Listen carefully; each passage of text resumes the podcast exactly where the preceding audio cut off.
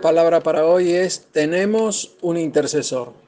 Como cristianos nosotros sabemos que la oración intercesora es algo muy importante y aunque a veces podemos llegar a tener la sensación de que todo está fuera de control, como que el mundo se nos viene abajo y todo está en contra nuestra, también tenemos la certeza de que hay alguien que está abogando por nosotros. Y este es Jesús, que está a la diestra del Padre pidiendo por vos y por mí. Con esto en mente, vayamos a una porción de las Escrituras que está en Lucas 22, 31 y 32, y Jesús el que habla y dice, Simón, Simón, he aquí Satanás os ha pedido para zarandearos como a trigo, pero yo he rogado por ti para que tu fe no falte, y tú, una vez vuelto, confirma a tus hermanos. La Biblia muestra que cuando un nombre se repite, en este caso Simón, Simón, o Abraham, Abraham, o Marta, Marta o Saulo, Saulo, siempre le sigue algo importante. En el caso de Abraham, Dios le estaba pidiendo que sacrificara a su hijo Isaac.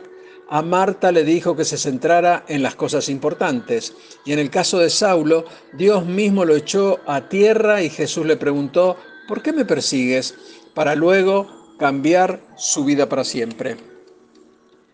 Estoy seguro que Jesús le está diciendo algo inesperado a Pedro.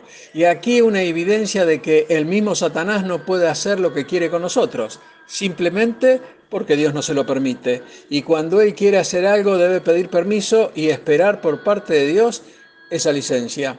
Él nos ataca y nos seguirá atacando de día y de noche, con la única finalidad de hacernos caer.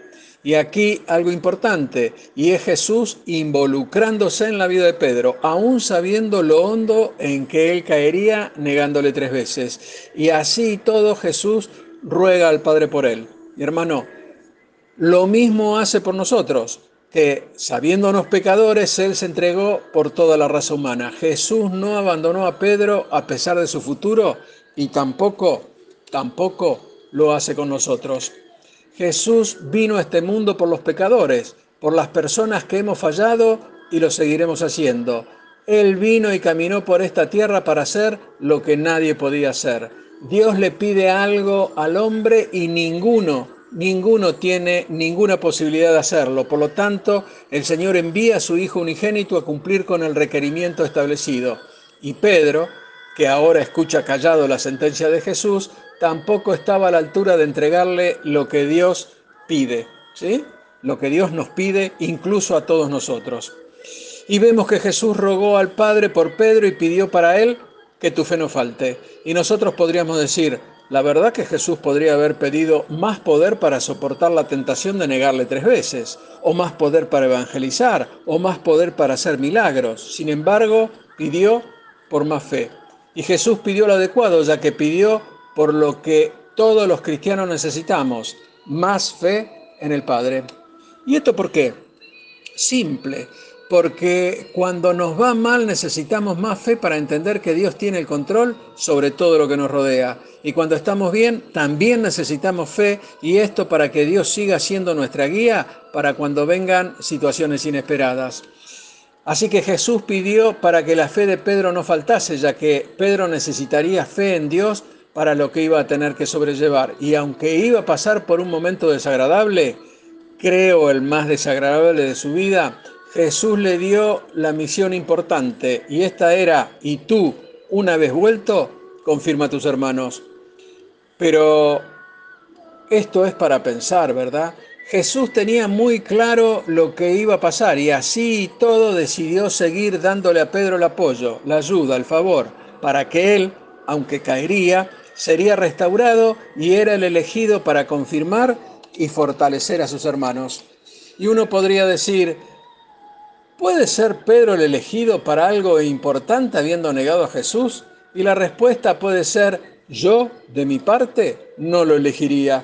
Pero Jesús tomó a Pedro y contó con él para guiar a los otros al arrepentimiento y de una manera asombrosa para cambiar vidas en pos del Padre.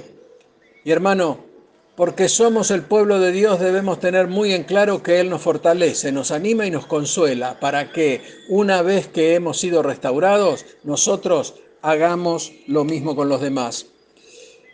Señor, te damos gracias por Pedro, el apóstol del fracaso, que aunque tropezó no se quedó caído, aunque pecó no se atascó en la culpa, sino que se arrepintió, se puso de pie y avanzó para cambiar al mundo. En Proverbios 24:16 leemos algo que calza perfecto para la vida de Pedro, que dice así, porque siete veces cae el justo y vuelve a levantarse, mas los impíos caerán en el mal. Y el Salmo 37:24 que nos dice, cuando el hombre cayere, no quedará postrado porque Jehová lo sostiene de su mano. Y aquí una pregunta, ¿has tropezado últimamente? ¿Has fallado? ¿Te has pegado un porrazo? Si esto te ha pasado, no te quedes allí, levántate y ten presente que no hay héroes sin pecados en la Biblia excepto Jesús, claro. Incluso los grandes héroes de la fe tuvieron momentos en que cayeron, dieron pasos en falso y han fracasado en muchas cosas, pero nunca se dieron por vencido y por supuesto, hermano, tampoco debemos hacerlo nosotros. Si caíste, ponte de pie, límpiate el polvo y avanza para poner el nombre de Cristo en alto. Dios te bendice. Amén.